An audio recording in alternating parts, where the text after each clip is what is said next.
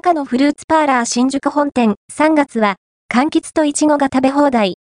高野フルーツティアラから国産柑橘と九州産イチゴを3月1日より提供開始。新宿に本店を構える高野フルーツパーラーでは、2024年3月1日金より、期間限定で、高野フルーツティアラ国産柑橘と九州産イチゴを提供開始。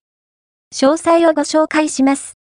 3月1日、金より提供開始する高野フルーツティアラ国産柑橘と九州産いちごでは、国産柑橘と九州産いちごを何度でも楽しめるカットフルーツやアフタヌーンティーセットを提供。